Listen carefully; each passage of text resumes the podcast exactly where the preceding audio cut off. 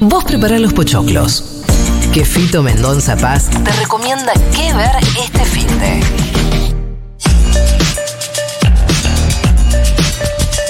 ¿Y qué vamos a ver? Ay, ay, A ay. ver ahí. Ahí. Ahí Esa. está. sí. Ponele volumen al pibe. Les voy a proponer no salir de sus casas el fin de semana, no Sí, sé qué les re parece. Estoy. O si no salen, tienen cosas para ver en. No solamente en las distintas plataformas, sino en una sola. ¿Por qué? Porque me puse a pensar en qué es lo que necesita la gente por estos días. eh, Olvidar. respecto al Película de cine. Navidad. No falta. Pero sí, eh, películas eh, que nos emocionen, grandes historias, que nos lleven a otros lados, Ajá. a otros tiempos, a otros personajes, a otras épocas, a otros lugares, eh, donde eh, historias bien contadas, con introducción, nudo de desenlace, nada raro Sí. y extraño ni experimental. Sin romper nada. Heroísmo, sacrificio, personajes interesantes que. Perdóname, nos- perdóname. Se le quemó la, la- O sea, puso la, el agua. Desborda de, de. Es obvio que. que ¿Qué le ¿Cómo se hielo dice? seco adentro del Claro. ¿Cómo se dice? Eh, eh, hirvió. Es obvio que hirvió. Entonces está saliendo el humito y le est- está haciendo. No puedo probar este mate porque no, no puedo tomar mate, pero. eh, No importa. Es obvio que no está buena. Filmala, filmala en su fracaso mientras. eh, perdón, Fitus. Siempre eh, te hacen tanto bullying. La veía trastornada. No, no, es que No, nos, bulió toda hoy, la hoy semana. particularmente se levantaron especiales. Nos bulió toda la Parece. semana nuestro mate, ahora que se joda. eh, Fito, perdón, adelante. No, decía, ¿no? Películas que nos emocionen, que nos conmuevan, que nos alegren, que nos enamoren. eh, que tengan personajes cuyo destino nos interese. Porque, ¿viste? Cuando decís, che, no me importa acá quién se muere, es muy triste. Claro. Eh, y me di cuenta que eh, HBO Max tiene muchas de esas. sí. Yo dije, bueno, ¿por qué no recomendar películas de ese estilo en A ver. HBO Max? Y traje varias. A ver. Por supuesto que alguna de estas seguro que la vieron y me dicen, Fito, ¿qué estás recomendando esta película? Bueno, pero si alguna de toda la lista no la viste, anda corriendo a verla. Claro.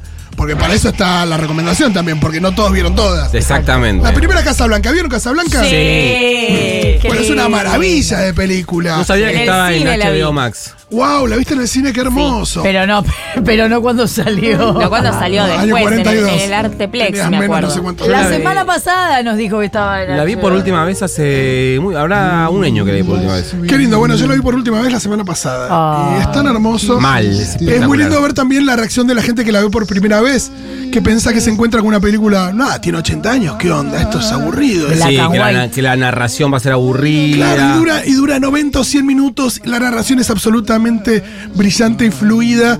Eh, hay 10, 15 frases que son para remera. Sí, El guion es maravilloso, la historia es increíble, el final es el mejor final de la historia del cine, ¿sí o no? sí, sí. Que tiene tanta niebla como eh, la que emite el mate de nuestra querida Flor.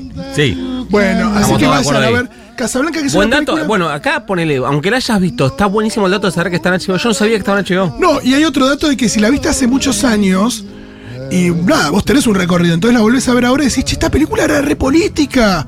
Cuando la vi a los 18 no sabía que era tan política, Obvio. no me daba cuenta que era tan política. Te, te- te vas detrás de la historia de amor.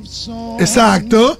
Pero de repente te mostrás, te metes en una historia donde hay un tipo que está equidistante frente a un conflicto donde no hay Sí. que estar equidistante. Exactamente. Y que de repente, bueno, ¿qué es lo más importante? ¿El beneficio personal o el bien común? El Javier Milei. personal.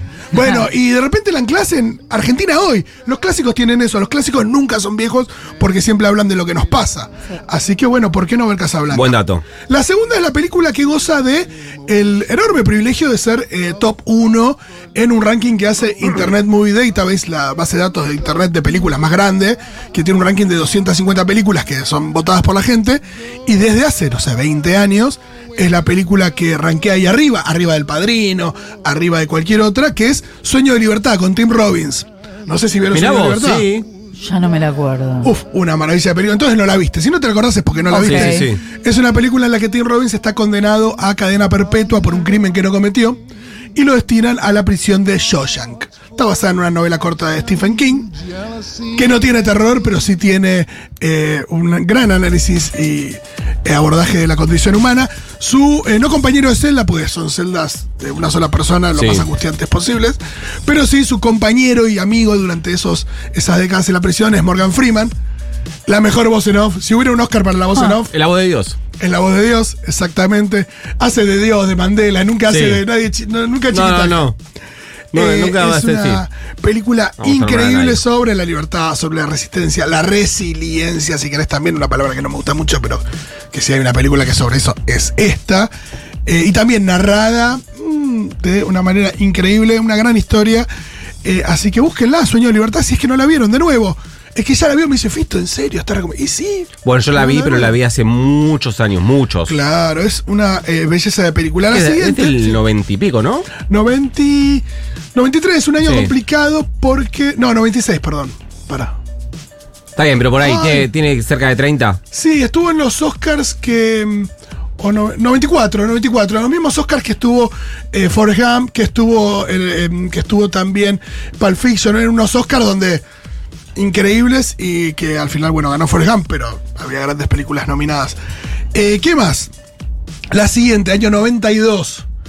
Dirigida por uno que sabe de hacer cine clásico, que es eh, Clint Eastwood, Los Imperdonables. No la vi. Bueno, Los Imperdonables es una película con que, de alguna manera, eh, en esa muerte muy lenta del género western, que supo ser el género más popular en Sí. el, el momento de la historia del cine, después ya quedó un poco en el ocaso, Clint Eastwood le puso la suerte de demonio con esta gran película del 92 que se llama Los Imperdonables, que cuenta la historia de un grupo de prostitutas que, eh, de las cuales una es asesinada y quieren cobrarse venganza de- del asesino y contratan a un ex forajido que ya dejó eh, esas, esa- esas andanzas y Sí. esas artes. Ya está grande, tiene hijos, su mujer falleció, tiene una, una granja y demás, pero le llega esta oferta y como en tantas otras películas alguien dice, bueno, una más antes de partir Sí. le quiero dejar un mejor eh, porvenir a mis hijos y sale una nueva aventura también con Morgan Freeman como eh, una especie de, no escudero, pero sí es el, el amigo que lo secunda. Eh, y ¿Quién, el otro protagonista grupo- es? Clint Eastwood el propio mismo, Eastwood. Sí, sí, sí. Pero la dirige él. La dirige él y la protagoniza él. Vayan corriendo a ver Los Imperdonables si es que no la vieron. La siguiente es una película animada. Si tienen eh, sobrina e hija, la pueden ver. Si no la ven soles, no pasa nada. Ajá. Nadie, nadie los va a señalar porque vean una película animada. Obvio. Esta eh, transcurre en un pueblo norteamericano de década del 50. Hay un nene que vive con su mamá. No, no hay un padre ahí. eh, al ladito del bosque. Y de repente en el bosque pasa algo raro. y Encuentra un gigante de hierro. Y así es como se llama la película. eh, que parece que proviene del espacio. Entablan una gran amistad, pero una gran amistad a nivel Elliot E.T. Oh. Nivel eh, Jesse eh, Wally. Claro. O sea, Wally no, perdón, eh, Willy, la orca Willy. Ah, Willy. Eh, me confundí. Wally con Willy. Pero eh, ese nivel de amistad entre el niño y el gigante, pero dijimos década del 50.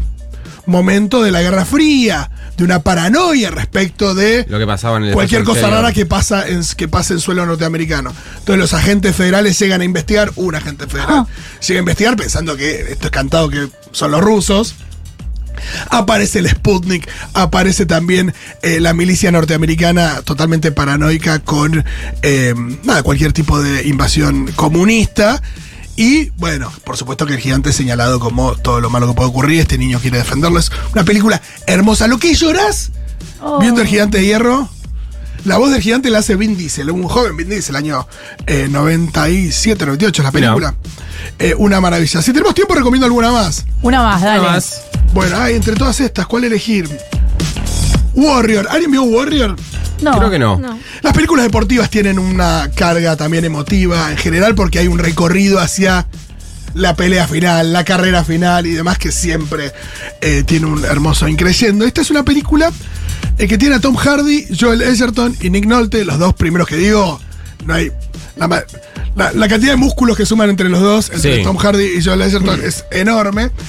Y cuenta la historia de dos hermanos criados por un padre alcohólico muy espantoso que lo hace a Nick Nolte que tienen, tuvieron historias muy diferentes. Eh, uno vuelve de la guerra del Golfo, del Golfo, bueno, de una excursión a, a, creo que Irak. Sí. Eh, el otro, eh, no, se quedó allí. Y los dos se meten a pelear en artes marciales mixtas. Y se meten en un mismo torneo y empiezan a avanzar en el torneo. Y la pregunta es si van a llegar a competir entre, Entre ellos los hermanos. una historia de vida eh, muy potente, muy emocionante la película. También son esas películas donde decís, che, esta es la cuarta vez que lloro en esta película. Y es sobre artes marciales mixtas. Sí, a mí. eh, así que les recomiendo Warrior. Una película que acá creo que no se estrenó en cine. No sé bien qué pasó. No, la que tengo no- completamente fuera de Está en radar. ¿eh? HBO Max. Y eh, obvio que es película muy de chabón también. Esto hay que decirlo. Así que eh, me parece que es la- una buena última película para recomendar. También traía Coda, Los Puentes de Madison también con Clint Eastwood. Oh, o Nace una estrella, otras películas que si no vieron pueden ir a ver porque se van a emocionar. Sí, más o menos así. Lady, Lady Nico. HBO Max, nos vamos a mirar todo el fin de semana, nos encerramos. Hoy llueve en la ciudad de Buenos Aires, así que podemos arrancar hoy. Sí. Mira cómo canta como Nico. Tell me something good. Dios mío. Mi mate.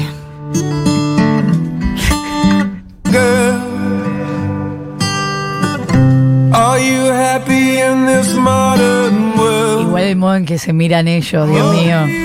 En los Oscars, no en la película. mío, en la los película Oscars, también. en los Oscars cuando cantan. No, la película también. Y el meme, ¿no? Igual es una película muy triste. Y el gran meme, ¿no? De. Che, así que te gusta He-Man, ¿no? Porque ¿qué es este, qué es este muñeco, no? ¿Cómo era? Por Sí. favor. Así vamos a cerrar, ¿no? Todo lo que sería eh, rompe portones.